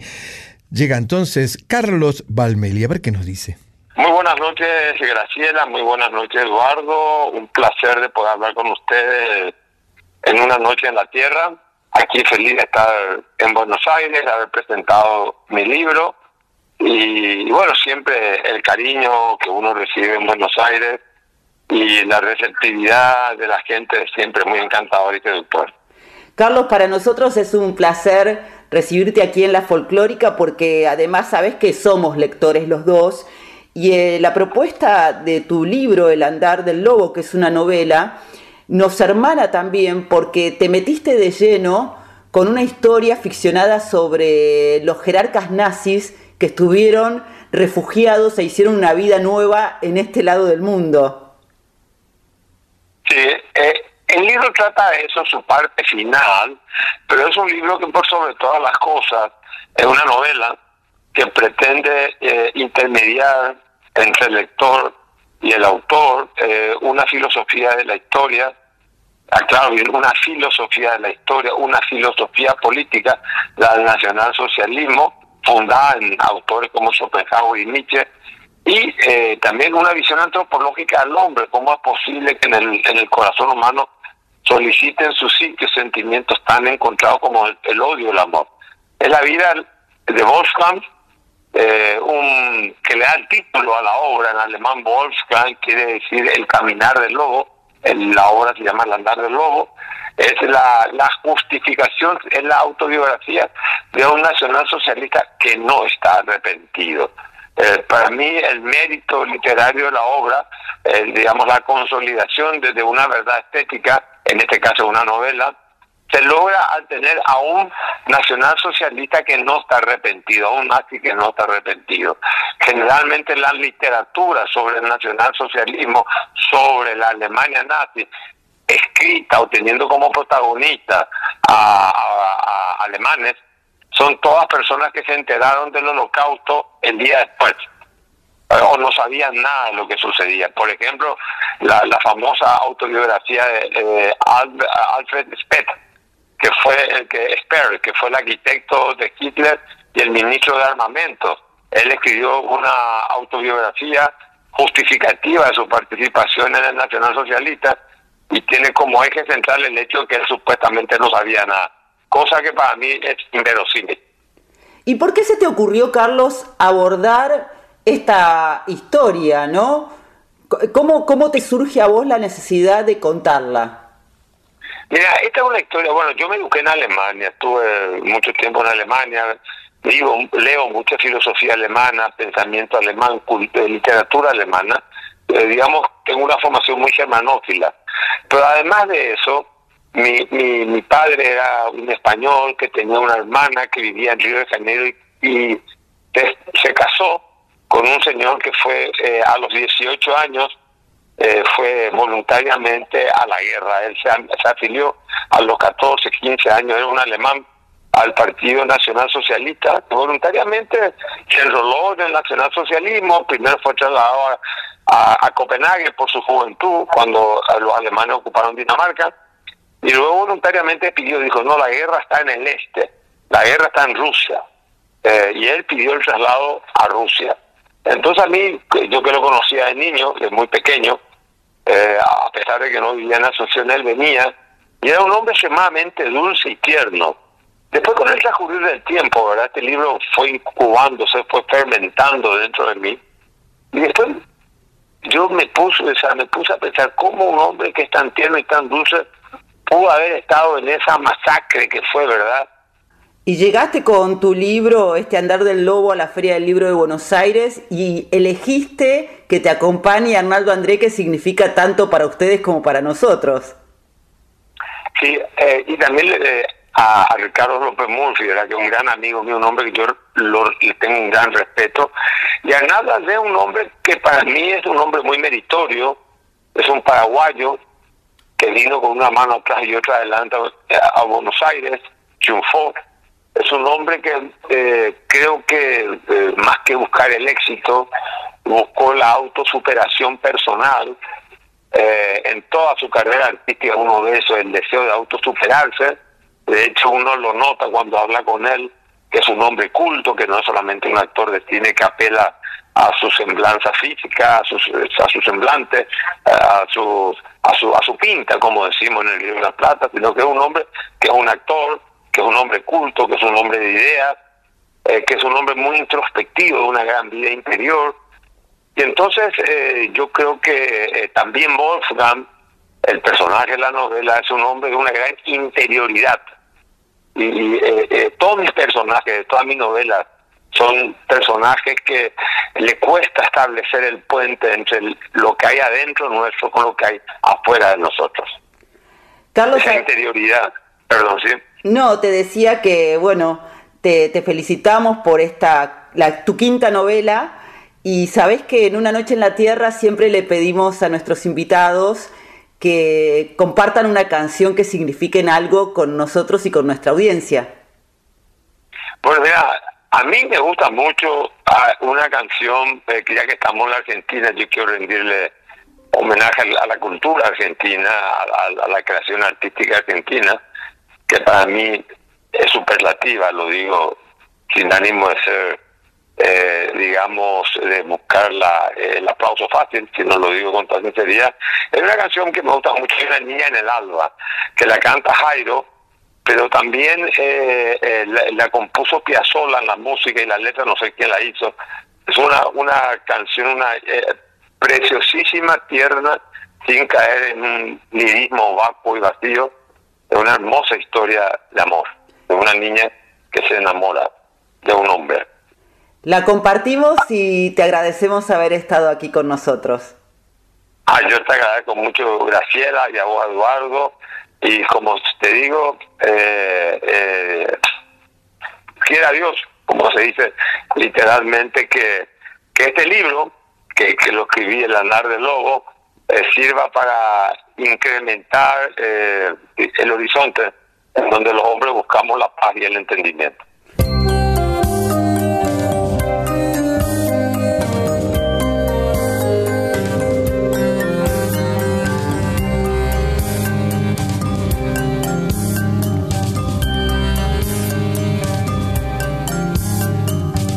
Hay una niña en el alma soñando con ser. Una gota de agua que quiere llover. Su voz me dice en el alma, seré tu mujer. Y por la niña del alba yo al alba trepé. Nació y yo busco su fiesta de media mañana.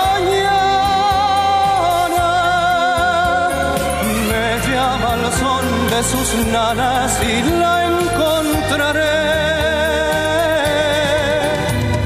Si no la vi, el mediodía contó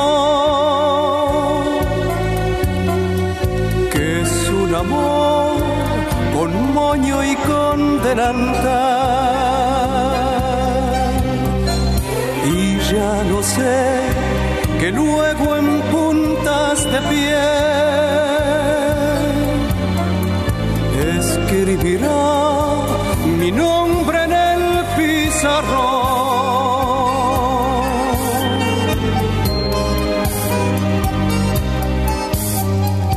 Le queda chica la calle pasadas las tres. la piropea hasta el aire posado en su piel. Por el escote le sale mi nombre otra vez. Tras su hermosura en la tarde, la tarde crucé y en su emoción ya madura la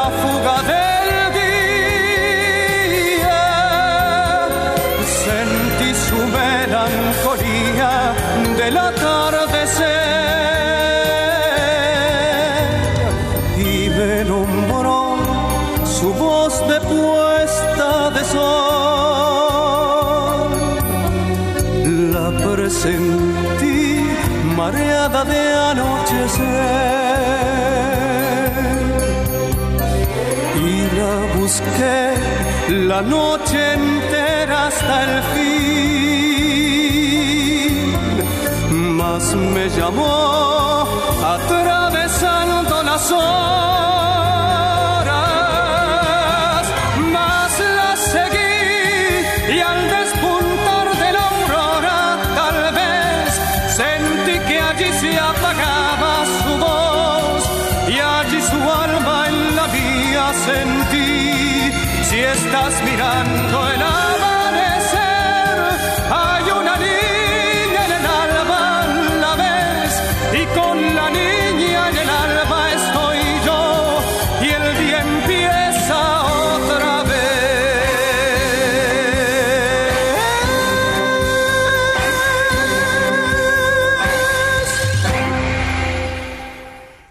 razón en lo que dice. Vamos a empezar por el final.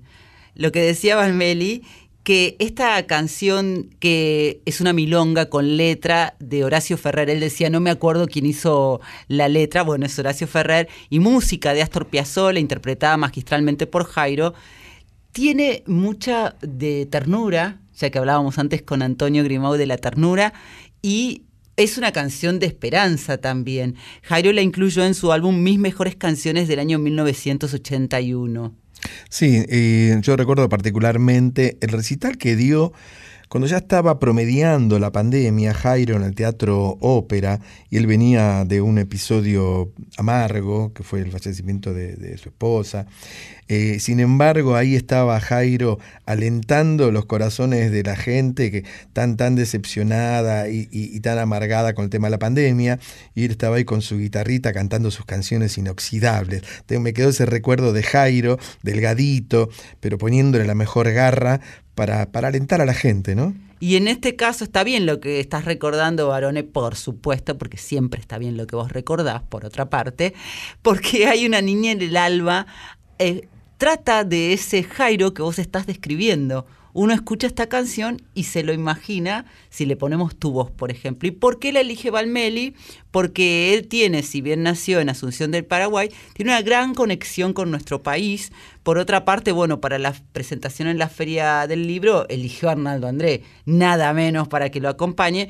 Pero su libro, El Andar del Lobo, yo lo recomiendo si tenés como la posibilidad de abrir tu mente. Sí, claro. Porque él acá cuenta la historia de un jerarca nazi, no le pone apellido, podría ser por lo que él nos cuenta su tío, uh -huh. porque él nunca le pudo preguntar a su tío, porque él decía era una persona tan amorosa y yo siempre me quedé con la duda si él estuvo o no entre ese 30% que no sabía lo que había pasado, pero su tío era nazi.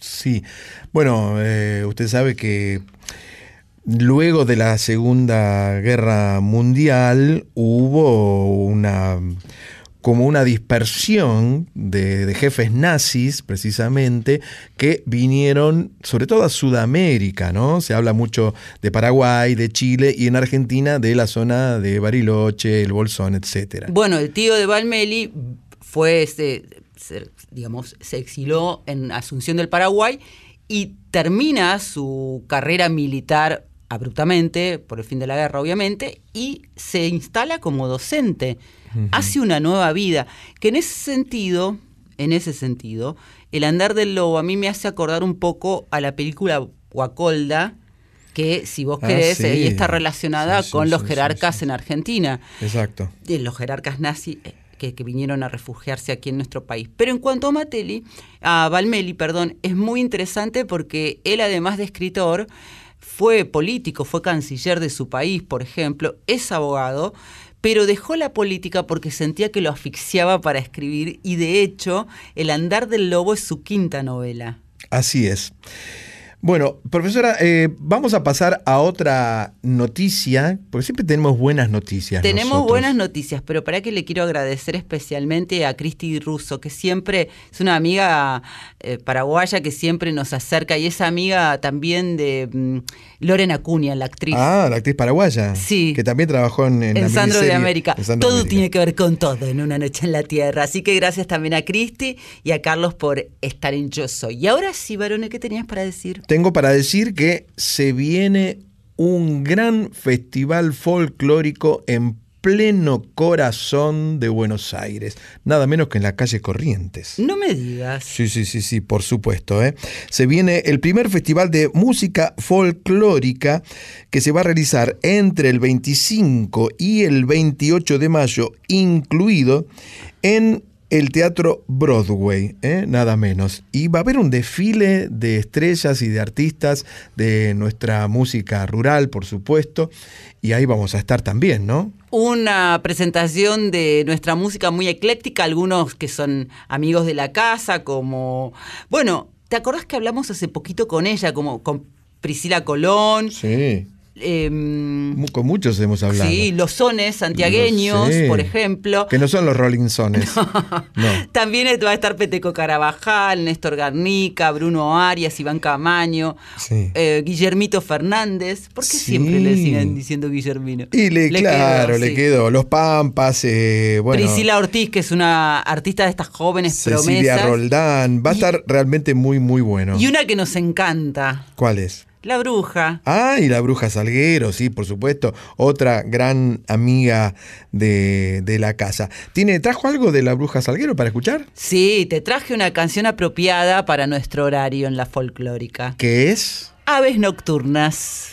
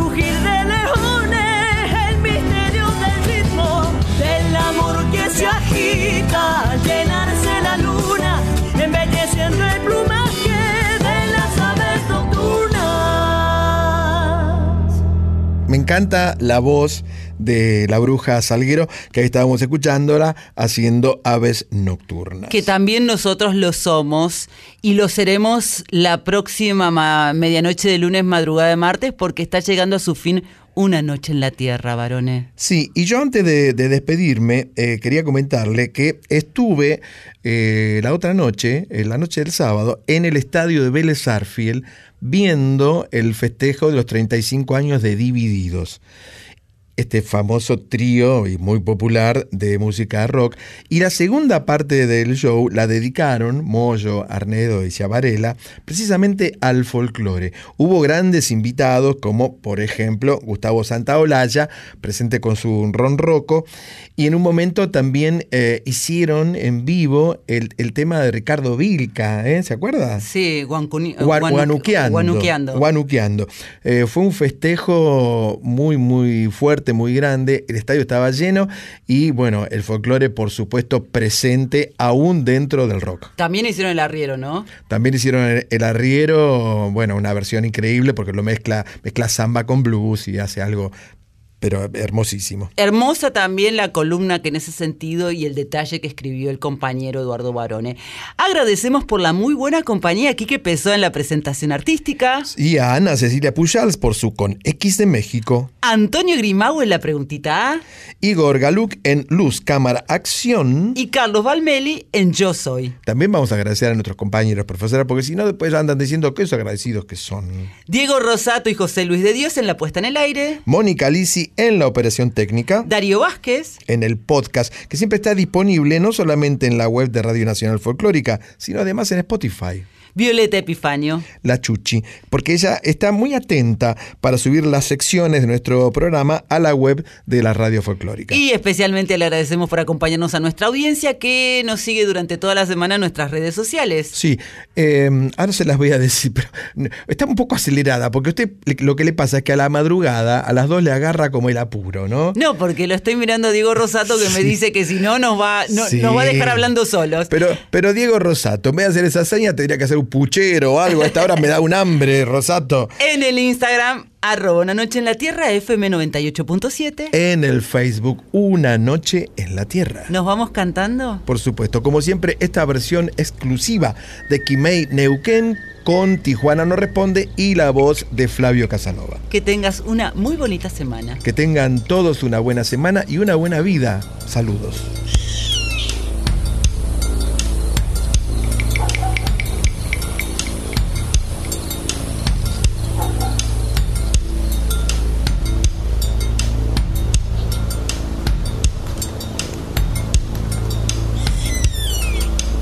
Sol de los arenales, regada en sangre de un bravo saihueque. Grito que está volviendo en su desbocado otro pehuenche.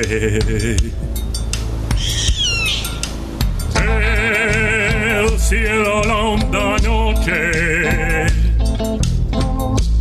Se oye del viento la serenata.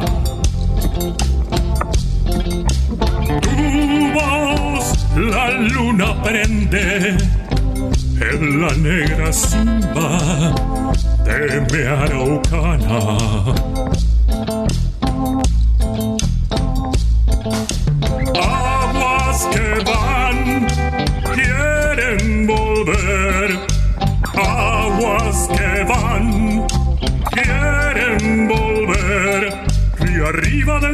campo prendido, Neuquén, Quimei,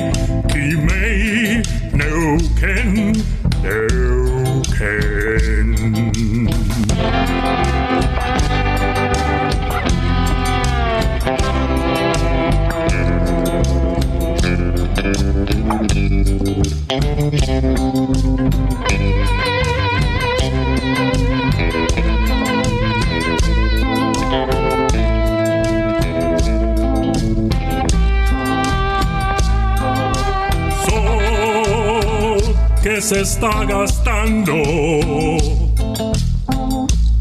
en piedras lajas y turbias corrientes. Beso la sombra india que vuelve crecida de un sueño verde.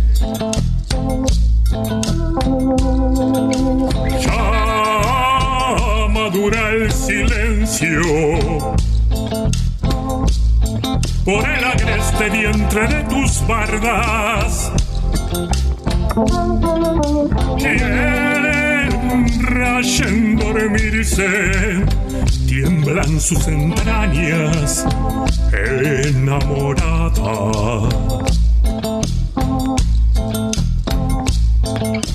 Aguas que van, quieren volver.